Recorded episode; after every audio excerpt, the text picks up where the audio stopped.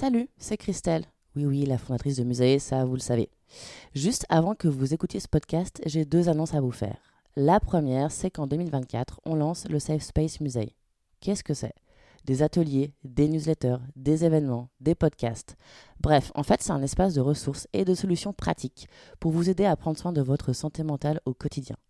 Les deux premières thématiques qu'on va aborder, ça va être les TCA et la dépression.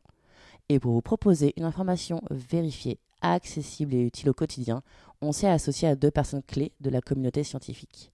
La première, c'est Michael Worm-Herminger, chercheur, enseignant, auteur et producteur du podcast Les mots bleus. Michael, vous l'avez déjà entendu sur le musée. Et la seconde personne, c'est le docteur Astrid Chevance, psychiatre, docteur en santé publique et porteuse du projet de recherche Compare Dépression. Alors pour retrouver toutes les infos sur Safe Space, allez sur musée-tomorrow.com. Et hop, attendez, la deuxième nouvelle, c'est que pour aller plus loin dans notre engagement en faveur de la santé mentale, on a décidé de soutenir la recherche scientifique publique sur la dépression. Alors si vous vivez ou avez vécu une dépression, votre témoignage peut changer la donne et peut contribuer à faire avancer la recherche. Pour ça, rejoignez Compare, la communauté de patients pour la recherche sur compare.aphp.fr. Allez, je vous laisse. Bonne écoute.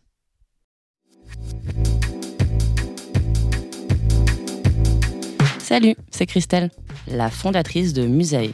Bienvenue sur Musae Stories, le podcast qui dédramatise et démocratise la santé mentale. Ce que je veux faire ici, c'est partager un point de vue holistique, décomplexé, accessible à toutes et tous sur la santé mentale. Grâce au regard croisé de psychologues, d'universitaires, de sportives, de sportifs, d'artistes, d'associations. Musae Stories est un porte-voix pour les personnes engagées et touchées par la santé mentale, car prendre soin de notre santé mentale est un engagement durable et citoyen. Si vous ressentez un mal-être psychologique, je vous recommande d'en parler avec un professionnel de la santé mentale.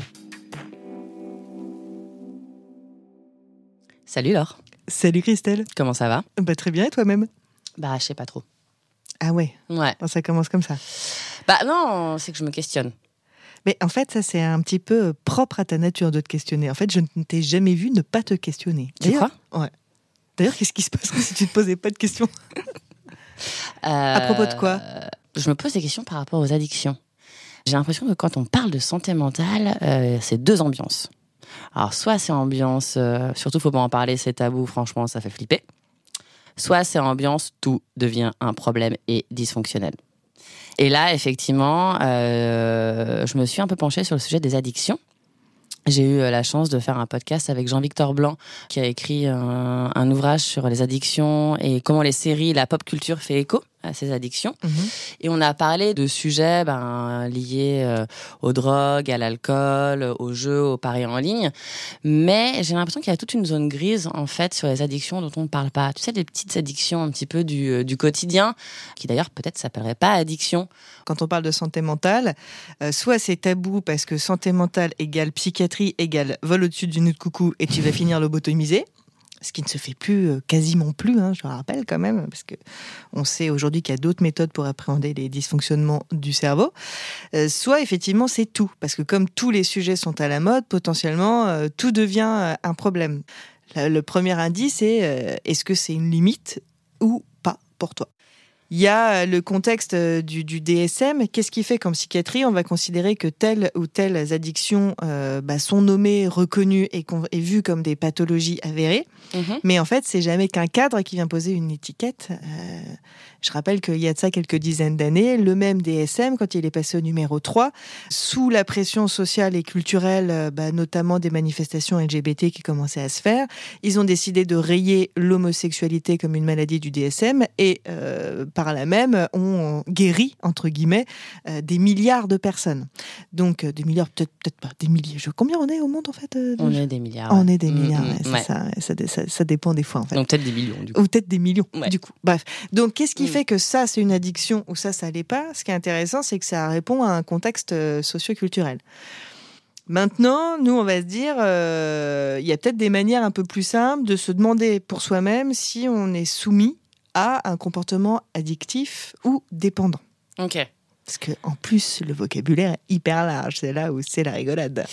Parce que si on reprend les bases addiction, qu'est-ce que ça veut dire à la base? Addiction, tu veux dire si on reprend la racine ou si on des alors addiction, ça nous vient de addictere Ouais. en latin, qui veut dire euh, ajouter à. Et notamment chez les Romains, en fait, euh, c'est un mot utilisé dans le système juridique pour euh, qu'une personne tiers paye par son corps pour un autre.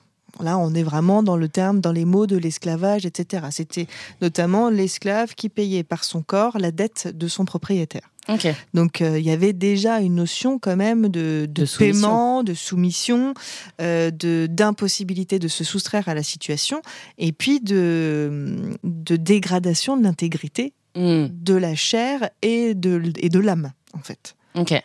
C'est bon. Après ça, ça- et ensuite en France, le terme il a un petit peu, il a un petit peu glissé et puis ça a été vulgarisé. Maintenant l'addiction, on parle de bah voilà d'addiction à drogue, alcool, euh, etc. Mais au départ, c'était ce mot-là quand on l'attribuait aux substances qui ensuite euh, provoquaient des, des dysfonctionnements, notamment au niveau des neurotransmetteurs. Le terme dépendance a été rajouté ensuite ou nuancé ensuite quand on a commencé à se poser la question sur les comportements Ok. De type, euh, bah, no- ce qui est notamment, je crois, est rentré dans le DSM, et comme euh, il se met à jour et tout le monde n'est pas d'accord, bon, moi je suis j'ai un tag non normatif, mais euh, bah, notamment le jeu, notamment le sexe, notamment euh, le travail pour certains, on va considérer que c'est dans des c'est des addictions parce que ça vient nuire au déroulement correct de la personne, ça vient nuire à son environnement, ça vient nuire à son système professionnel Mhm. il ne pourra pas s'empêcher de. Et ce que ça va amener en déséquilibre émotionnel va aussi agir sur euh, son déséquilibre neurologique.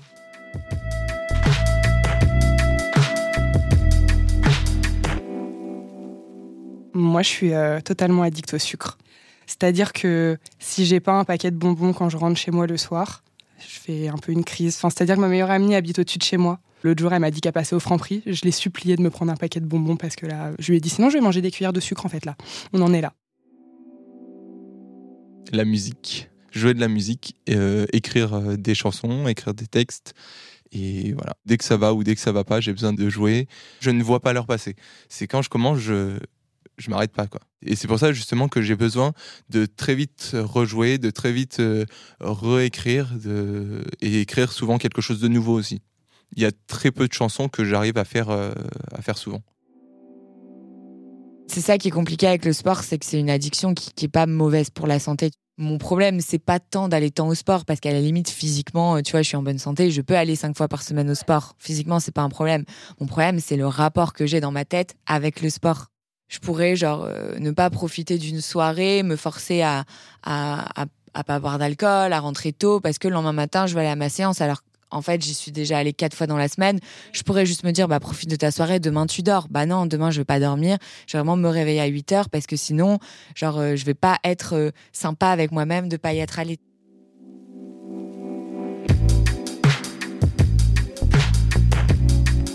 Il ne pourra pas s'empêcher de. Parce Ouais. que dans les témoignages qu'on a entendus avant des personnes euh, qu'on a interviewées, qui disaient qu'elles ne pouvaient pas s'empêcher de faire du sport tous les matins. Ouais. Si elle ne faisait pas de sport tous les matins, en fait, ça met à mal euh, sa journée et elle va commencer à culpabiliser du fait de ne pas avoir fait de sport.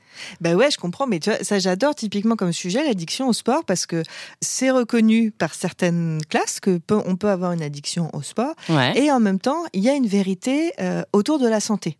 Et notamment de la santé mentale. Si on revient au départ sur c'est quoi la santé selon l'OMS, c'est en fait un équilibre entre ton corps physique, ton corps émotionnel, ton corps ressenti, etc. On sait quand même que quand tu fais du sport, de fait, ton corps, il, il sécrète euh, de la sérotonine et de l'endorphine qui, qui participent au bien-être. Ouais. Donc quelqu'un qui dit j'ai une addiction au sport, je peux pas m'en empêcher d'en faire tous les matins. Ouais. Est-ce que c'est une addiction? Est-ce que ça participe au bien-être? Est-ce que c'est de la santé? Est-ce que c'est une gimmick? Si effectivement tu, tu lui caches, je, te dis une connerie, hein, mais tu, tu lui caches sa paire de running, quoi, sa paire de basket, est-ce qu'elle pète un câble ou pas? Si elle pète un câble, c'est un problème. Si elle fait chier toute sa famille pour aller faire sa demi-heure de sport et que ça vient euh, poser problème dans la famille parce que du coup elle est jamais là le matin, du coup les enfants ils se plaignent qu'ils voient pas leur mère, blablabla, blablabla, là on va dire ah bah là il y a un dysfonctionnement. Mais si ça fait chier personne et que le jour elle a perdu sa paire de baskets, elle peut ne pas y aller, alors elle est dans un espace euh, qui est congruent quoi. Mais euh, du coup, en fait, une addiction, c'est ça, ça, devient problématique quand ça t'empêche de vivre en communauté. Bah oui. En fait, en fait c'est ça, ça fait partie des critères. Qu'est-ce qui fait que, on va dire qu'il y a une addiction? Je parle si on est dans le DSM. hein. Ouais, moi, ouais. Je, je rappelle, je le, je le redis dans le micro. euh, moi, je, je fais euh, de la psychopratique dans un cas de thérapie brève. Je ne suis Mhm. donc pas du tout habilitée à poser un diagnostic. Je n'ai pas le droit de le faire. Et grand bien me fasse, puisque c'est pas mon approche. Juste, je partage. Tu vois, ce qui, c'est comme pour la dépression. C'est selon le DSM, dans le cadre psychiatrique, on va dire, il y a besoin de répondre à plusieurs critères pour dire que c'est une addiction et notamment dans les critères, euh, on va dire que bah, si la personne elle peut pas s'empêcher de, que son entourage se plaint de ses comportements. Alors après, on va dire bah ouais, mais par exemple tu as des parents qui vont se plaindre que euh, leur gamin, euh, je sais pas quoi, il joue tout le temps aux jeux vidéo. Et là, pareil, addiction, pas addiction, grand sujet, euh, les jeux vidéo.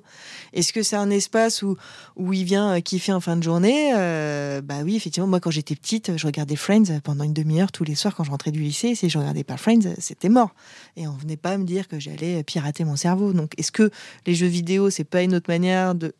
C'est comme pour tout. Qu'est-ce qui se passe s'il n'y a pas?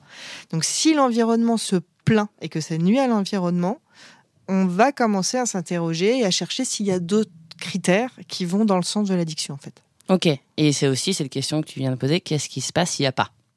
Et qu'est-ce qui se passe s'il n'y a pas? Est-ce que ça crée un manque ou pas? Ouais. Ou est-ce que on le fera C'est pas grave, on le fera juste demain? Bah voilà, c'est ça. Et dans ce manque, effectivement, bah, dans, la- dans, dans ce qu'on va euh, dire addiction, dépendance ou un autre vocabulaire, on va dire est-ce qu'il y a un manque? Parce qu'il y a aussi un sevrage, et ça c'est physio, ou est-ce qu'il y a un manque qui est plus de l'ordre de la gestion émotionnelle? Et qu'effectivement, tu as certains comportements, bah, on entendait tout à l'heure un témoignage euh, de quelqu'un qui nous disait bah, moi, quand j'ai une émotion intense, qu'elle soit plus ou moins, enfin limitante ou porteuse, bah, j'ai besoin de le coucher, de créer une chanson qui va avec. Donc on voit bien que c'est un outil de gestion émotionnelle. Moi, mon outil de gestion émotionnelle le soir, c'est le saucisson. Ce qui est un problème.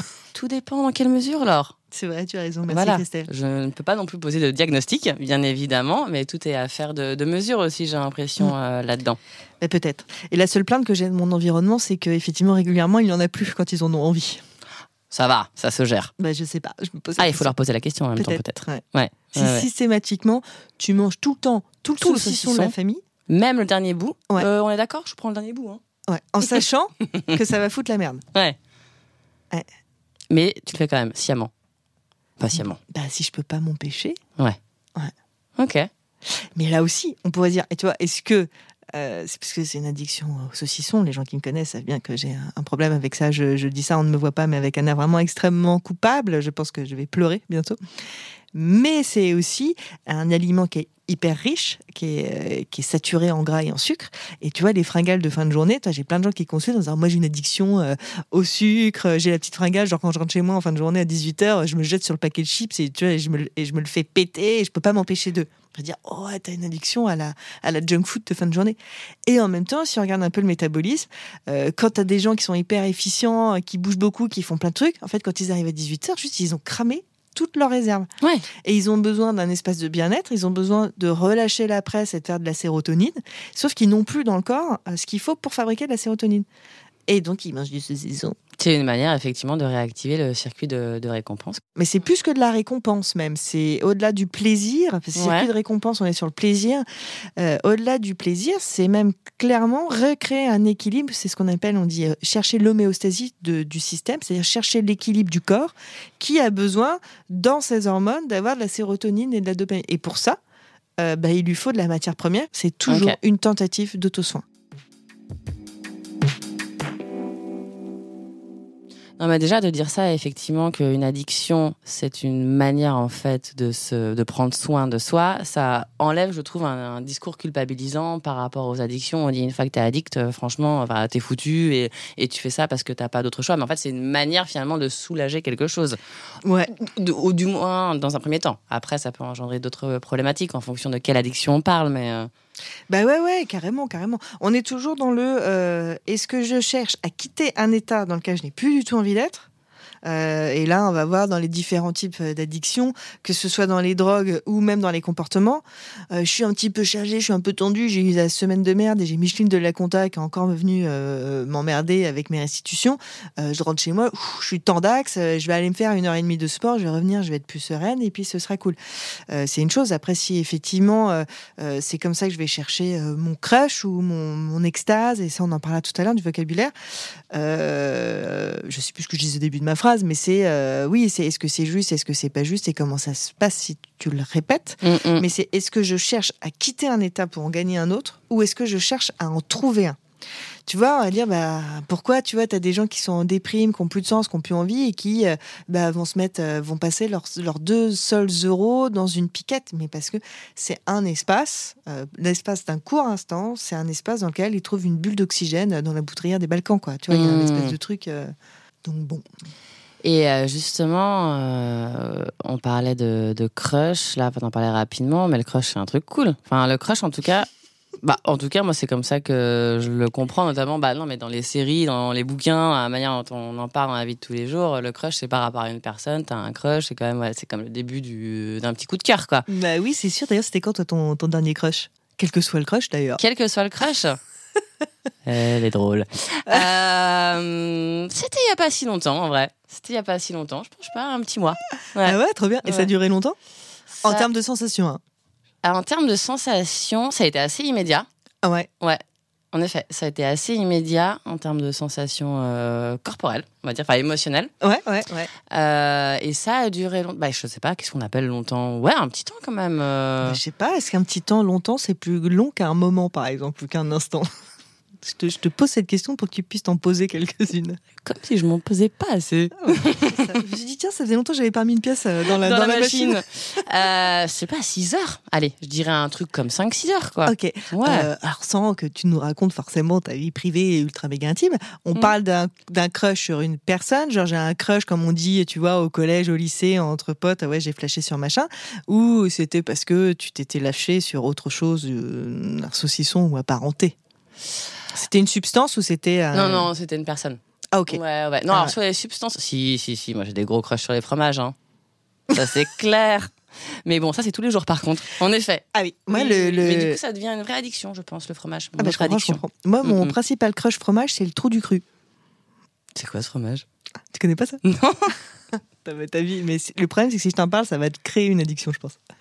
Le trou du cru, c'est un petit Je suis déjà fromage dedans, qui, est- t'inquiète. qui est rond Ouais. et pas très gros, comme son nom l'indique. Ouais. Euh, c'est assez, mais voilà, Euh, la, la forme et le fond sont relativement similaires. Mais ça vient d'où c'est une petite époisse. Ah, ok. C'est une forme ok. d'époisse en plus crémeuse. C'est vraiment merveilleux. En revanche, si tu l'as touché, ta journée est foutue. D'accord. Et ça, c'est un peu comme le, bah, voilà, comme certaines addictions. Quand tu l'as fait, tu sais que c'est ultra kiffant au moment où tu le fais, mais tu sais que ta Ouais. journée est foutue parce que voilà, tu, voilà. Et euh, le, le crush là dont tu parlais tout à l'heure, tu vois, Ouais. la, la, la, la personne, le petit vénard ou vénarde, je ne sais pas, ou tout le monde apparenté, peu importe. Elle a ce moment où t'as ressenti ça, t'as c'est monté, Ouais. t'as vu, t'as ressenti, t'as eu un truc, pouf, ça fait comme une forme d'extase parce que ce moment-là c'était cool. Et puis après, après bon, il y a des gens pour qui ça, ça continue un petit peu, Ok. et puis après, ça retombe. Et ben ça, c'est ce qu'on va retrouver dans la drogue. Et le, le crush. Alors, pardon, je ne dis pas que l'autre est forcément une addiction, mais ça, Mm. pareil, on en parlera, euh, l'addiction. Mais euh, ce truc où tu as une montée, une excitation, et puis tu as, un climax avec un espèce de plateau ultra kiffant où tu as les pupilles dilatées qui fait 1m20, que tu as du rose aux joues, et que là, vraiment, tu as l'impression d'être Mère Teresa euh, croisée avec Madonna, croisée avec Prince, où vraiment tu peux tout faire sur Terre.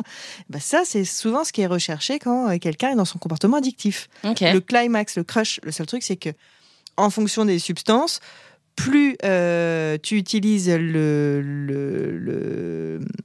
l'objet de ton, de ton addiction, et plus tu peux avoir une accoutumance. D'ailleurs, en amour, Ouais. il y a une accoutumance. On peut être addict à quelqu'un? Alors, ça dépend selon la police ou selon les syndicats Parce que tout le monde ne s'accorde pas sur. Existe-t-il vraiment une addiction à quelqu'un? Non, mais certains ou certaines disent que la codépendance peut rentrer dans, dans l'addiction. Bah oui, ouais, ouais. La codépendance, tu peux avoir la, la codépendance affective, Ouais. amoureuse, amicale. Ouais. C'est euh, la fameuse. En plus, maintenant, avec les réseaux sociaux et les, les trucs, c'est je lui ai envoyé un texto, il m'a pas répondu dans la seconde, est-ce que je vais mourir tout de suite ou pas? Mm, mm. Euh, on, on a tous, on a tous un meilleur ami, n'est-ce pas, qui fait ça. mais, mais du coup, c'est le truc de dire, c'est pareil, est-ce que tu peux vivre tout seul ou avoir des temps tout seul ou tu meurs hein, quand tu as l'impression que la personne sort du, du champ Ouais. mais ce qui est presque psychotique, c'est-à-dire ne plus pouvoir accéder à l'espace de fantasme qui vient créer une réalité de l'autre quand il est absent. Alors, on va dire, bah là, t'es- bah là, c'est compliqué quoi, quand tu Mm. n'as plus accès à la métaphore de l'autre. Ouais. Mais euh, après, en fonction d'eux, ouais, il y en a qui vont dire, bah oui, il y a des codépendances. Et en fait, en codépendance, il y a ça. T'as ceux qui sont en codépendance affective. On va parler aussi des codés, des codépendants euh, à propos des personnes qui vivent avec des gens qui ont des dépendances à des substances Ah oui, d'accord. Ok. comme co-créateur, parce qu'en Ouais. fait, il f- et le- le- celui qui est dépendant, il est révélateur d'un système qui est plus grand que lui. Mhm. Enfin, le symptôme, c'est pas c'est c'est plus le moyen d'observer qu'il y a quelque chose de plus grand qui est dysfonctionnel. Et du coup, le, la personne qui vit avec, qui accompagne aussi, en général, elle a besoin d'être suivie en codépendance de cette personne-là. D'accord. Et du coup, euh, oh, écoute, nos cerveaux hyper efficients sont partis en arborescence, mais parce que au départ, c'était quoi le truc? Oui, bah, et sur la dépendance affective, Ouais.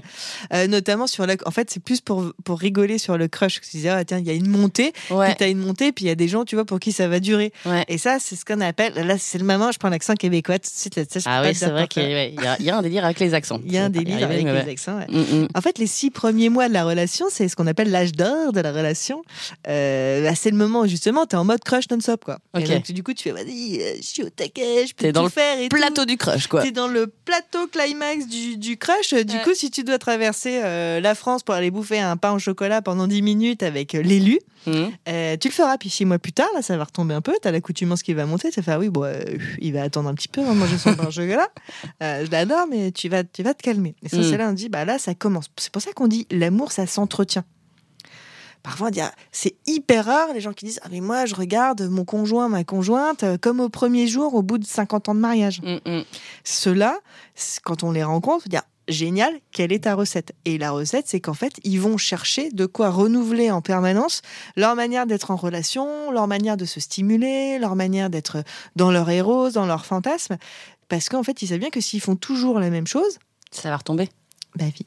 Mm. C'est donc ça le secret de la longévité d'un couple. Mais non. Mais oui, la remise en question. Ok, donc euh, la codépendance, finalement, c'est pas forcément une addiction. C'est. Bah là, on en est, tu vois, c'est est-ce que euh, est-ce qu'il y a vraiment besoin d'étiqueter, pas étiqueter? Ouais. Est-ce qu'on a vraiment besoin de se dire en fait, c'est- c'est le vrai truc à se demander au quotidien, quel que soit euh, ce qu'on fait en fait, c'est euh, bah tiens là, est-ce que je suis en liberté ou pas? Est-ce que en fait, quand je pense à l'autre, si à un moment donné on me le retire, est-ce que je meurs? Est-ce que je suis en détresse? Est-ce que je suis vraiment plus mal émotionnellement, physiquement, ou je suis capable de le faire parce que euh, a priori, euh, le truc dont on est sûr qu'on aura toujours sur nous, c'est euh, et encore, ça dépend de la- des accidents de la vie, mais c'est nous, notre corps, notre cerveau. Euh, après, nos fringues, l'autre, le fromage, l'addiction et la cocaïne, on n'est pas sûr d'en avoir toujours à côté de soi. Ouais.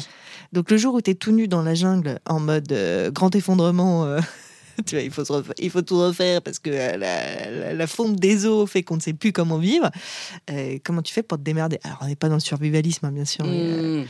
mais c'est un peu ça l'idée. Donc c'est pour ça qu'on peut déconner, tu vois, c'est le workaholisme, la dépendance au travail, dont, dont je pense que tu peux nous parler, Christelle Tissot. Pourquoi Non, mais blague à part. oui, oui. Moi, c'est. Alors, je pense que c'est plus que la dépendance au travail, c'est la dépendance au projet. C'est-à-dire, de... j'ai toujours besoin, effectivement, euh, d'avoir des projets. C'est pas forcément que le travail. Hein. Ouais. Bon, même si c'est quand même. Je, je dis des conneries là, c'est ok à 90% de travail, mais c'est plus euh, l'envie en fait de créer des projets parce que je trouve que c'est stimulant intellectuellement et parce que tu rencontres des nouvelles personnes et parce que c'est ce que je disais hum, dans un autre podcast, c'est qu'en fait moi je pense que j'ai une sainte appréhension de la routine, des trucs qui se répètent en fait. En fait, ouais, en fait c'est ça le truc. Les, Ah. les trucs qui se répètent. Ah ouais. euh, C'est-à-dire que tu as une accoutumance extrêmement rapide aux choses et tu as besoin de plus de diversité ou plus d'un même élément pour avoir le même crush. C'est sans doute ça, ouais, exactement. On vient d'élucider le grand mystère, c'est donc ça. Mais en même temps, euh, ça, typiquement, on pourrait dire, moi j'ai besoin de projets, sinon je suis pas bien. Ouais. Mais ça, est-ce que c'est l'addiction ça. Non, parce que en fait, euh, en réalité, ça c'est dans la nature humaine. C'est-à-dire que s'il n'a Oui. pas quelque chose qui donne un sens à sa vie, euh, il n'a plus d'énergie vitale en fait. Mm, mm. L'énergie vitale au sens où c'est tout ce que l'humain va engager et dans son corps physique et dans son corps psychique pour euh, pouvoir euh, bah, transformer ce qu'il construit et continuer à être dans le mouvement et faire des choses. Or, la motivation, le sens, j'ai besoin d'avoir des projets parce que c'est ça qui me motive, parce que c'est ça qui te met en mouvement, c'est ça qui te fait ressentir euh, de la joie, des- c'est ce qui te rend vivant. Exactement, moi, c'est ce qui me rend vivante. Ouais. Exactement, c'est. Donc, est-ce que Ouais. ce qui nous rend vivant est une addiction? J'espère pas. Bah non. Ça, ça pourrait le devenir si euh, tu avais tellement tout le temps trop de projets qu'à un moment donné, euh, ça te fait cramer les bulbes du cerveau et que euh, ton entourage, les gens qui t'aiment, se plaignent que tu sois jamais dispo pour eux. Hmm. Et toi, à un moment donné, tu dis ah bah merde, bah tu sais bah le fameux euh, le le là, je sais pas comment on le dit en inclusif, le ah, le point A, chef point E d'entreprise qui du coup bosse 18 heures par jour et puis là tu dis ah tu, tiens, tu vas en vacances et là tu le mets tout seul sur une plage déserte, tu lui retires son ordi. Ah ouais, et là, il ou elle s'embête, quoi. Ah bah il ou elle s'embête et il ou elle est en mode crise existentielle méga angoisse quoi. Ah oui, oui, oui. Jusqu'à ce qu'ils disent ah ouais ok je vais fabriquer un bateau de pêche. Jusqu'à ce qu'il y ait un projet. Ouais. C'est la question de l'existence. Est-ce que je suis ce que je fais Et si je ne fais plus, est-ce que je continue à être? Et c'est là, on va dire, bah ouais, mais addiction, dépendance, bon, pff, peut-être qu'il y a, il y a plein d'autres sujets qui vont se mélanger. Et ça, ça a fait le truc, on disait, bah, santé mentale, rien n'est addiction, tout est addiction. Ouais. Euh, comment on trouve Bah en fait, euh, est-ce que ça te limite Est-ce que ça te fait mal Euh, Est-ce que tu pourrais faire autrement aussi? Oui, mais du coup, moi j'ai du mal à voir concrètement à quel moment tu arrives à ressentir quels sont les éventuels leviers où, tu, où on peut dire oula, là ça commence à devenir chelou, c'est dysfonctionnel. Est-ce Ah qu'il y a des bah, astuces pour ça? Bah déjà, euh, moi j'aimerais dire la première astuce, c'est que si tu as un doute et que déjà quand tu as un doute et que tu as l'impression que euh, bah, il y a quelque chose que tu vis mal ou que ça génère du stress et de l'angoisse de ne pas euh, être avec son son produit ou son copain, copine ou son saucisson ou son fromage, euh, si ça génère des troubles du comportement de type sortir à 4 heures du mat euh, sous la neige pour aller absolument euh, chercher un morceau de fromage quelque part, parce que si tu n'en manges pas, euh, tu, tu vas mourir. Là, on dit, attends, là, il y, a- il y a un truc, c'est déconnant. Pourtant, on parle que d'un morceau de fromage. Si quelqu'un fait ça pour un paquet de clopes, on va dire, ouais, calme-toi sur le fromage. Euh, ceci dit, à propos du fromage, c'est une petite, euh, petite digression, mais le rapport Kinsey, qui était le, le premier rapport euh, sexo, nous disait qu'une souris femelle, si elle a le choix entre un rapport avec son mâle et un morceau de fromage, choisira son, son morceau de fromage. Mais non. Mais si, on adore les souris. c'est donc ça, je me demande si j'ai pas de l'ADN souris en fait. Peut-être toi aussi d'ailleurs.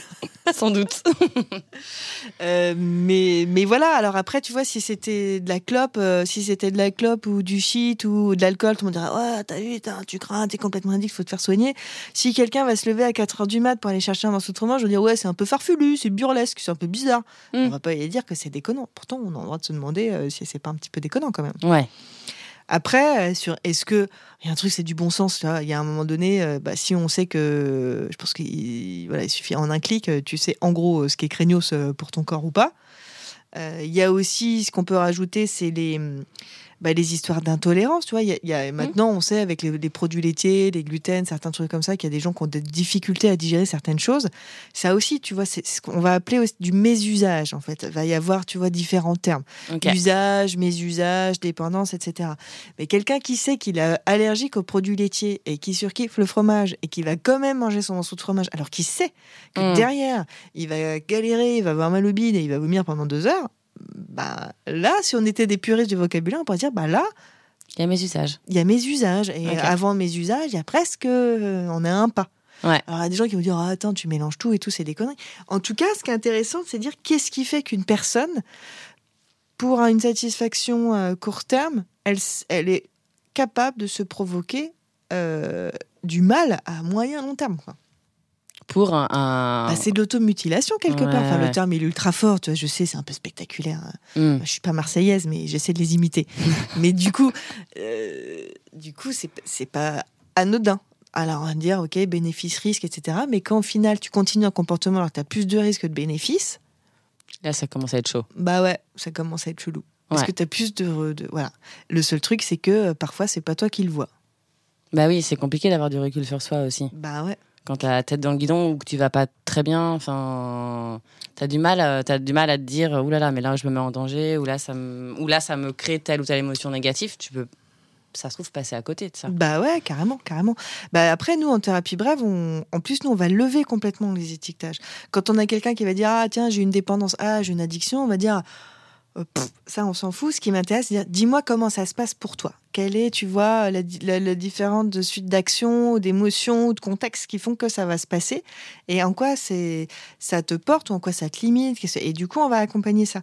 Euh, si c'était dans un cadre de médical ou psychiatrique, euh, ça, ce serait ultra clair sur quels sont les critères qu'on va accompagner. On dira aussi, nous, en thérapie brève, si quelqu'un arrive et me dit Je viens vous voir, c'est souffrant, euh, j'ai une addiction à, je sais pas quoi, au jus d'orange du matin, euh, on va dire bah, C'est con, bah ouais, mais c'est con, mais s'il est diabétique, par exemple, c'est un vrai problème. Mhm. C'est pareil, tu vois, c'est en fonction du, du contexte. Si tout se passe bien et que tu bois un jus d'orange euh, tout le matin, euh, et c'est ok. Si quelqu'un a un excès de sucre et qu'il se boit quand même un truc de sucre, là, là c'est déconnant. Donc on comprend bien que, euh, en fonction des approches, de le cadrer, soit noir, soit blanc, c'est pas forcément utile. Ouais. Donc- ça, oui, ça donne pas de clé de clé de lecture en fait. Bah, ça dépend comment, ce que tu as envie d'en faire. Mhm. Mais après, il y a qu'est-ce qui sera en grille de lecture en médecine ou en psychiatrie, puis qu'est-ce qui sera de, la grille de lecture de ce qu'on va trouver santé, bien-être, mieux-être, thérapie brève. Ouais, ok. Et donc là, on va, on va dire, ou, ou même euh, juste toi, empowerment personnel, quoi, tu vois, comment tu te mets en mouvement. Mhm. Si, euh, si tu observes que tu as un petit gimmick, tu vois, euh, qui, qui est pas dans l'absolu, tu vois, c'est pas, euh, c'est pas craignos, mais que tu aimerais bien pouvoir euh, faire autrement, bah, il y a plein de manières de faire. C'est déjà observer à quel moment tu, tu joues ton comportement, on va dire le jouer. Que- comment tu fais pour réussir à ne pas le faire Mhm. c'est l'autre direction pour, pour se dire est-ce qu'il y a des exceptions? Tu Ouais. vois, à cette règle-là. Comment tu fais pour y arriver? Est-ce que c'est toxique? Notamment, est-ce que ça porte atteinte vraiment à ton intégrité physique, morale? Mhm. Si oui, dans quelle mesure? Et donc, du coup, à orienter, est-ce que tu as besoin d'aller voir un médecin, euh, consulter? Ou est-ce que euh, ça, c'est pas toxique, mais ça crée une petite, euh, bah, je vais dire le mot, tu vois, une petite dépendance émotionnelle. C'est un outil de gestion émotionnelle qui est tellement intense que si tu le retires, voilà, tu vois, c'est pour ça qu'il y, a pas- il y a pas mal de gens euh, tu vois, qui ont du mal à arrêter la clope, par exemple, Mm. parce qu'en fait, c'est un outil de gestion émotionnelle, Mm. court terme. Mais à moyen Oui. terme, ça fait l'effet rebond, ça fait exactement l'effet inverse que ce que recherchent les gens quand ils, quand ils fument une clope, en fait. Donc euh, voilà, c'est est-ce que, euh, est-ce que l'entourage se plaint? Est-ce que toi, tu t'en plains? Euh, Qu'est-ce qui se passe si tu le fais pas? Qu'est-ce qui se passe si tu le fais plus? C'est des petits trucs comme ça, tu vois, qui peut, qui peut mettre la puce à l'oreille. Et puis après, est-ce que c'est pas juste, euh, tu vois, une figure de style euh, pour dire, oh, j'ai une addiction au saucisson, mais en vrai, j'ai menti, euh, je peux très bien passer des journées sans saucisson. Oui, moi aussi sur le fromage, quoique. Non, c'est juste une passion en fait. Alors, toi, tu mens. ça, ça, c'est un comportement de personne. Mentir pour camoufler son mésusage. Coquine.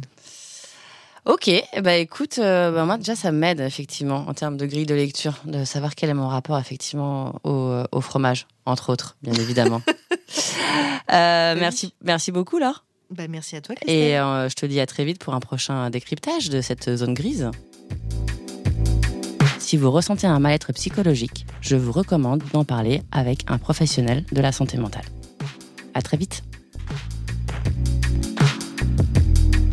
Est-ce que du coup, tu as l'impression d'être chez toi quand tu manges un morceau de tome de Savoie? Oui. Elle dit ça, elle dit ça, vous voyez pas, mais elle est émue.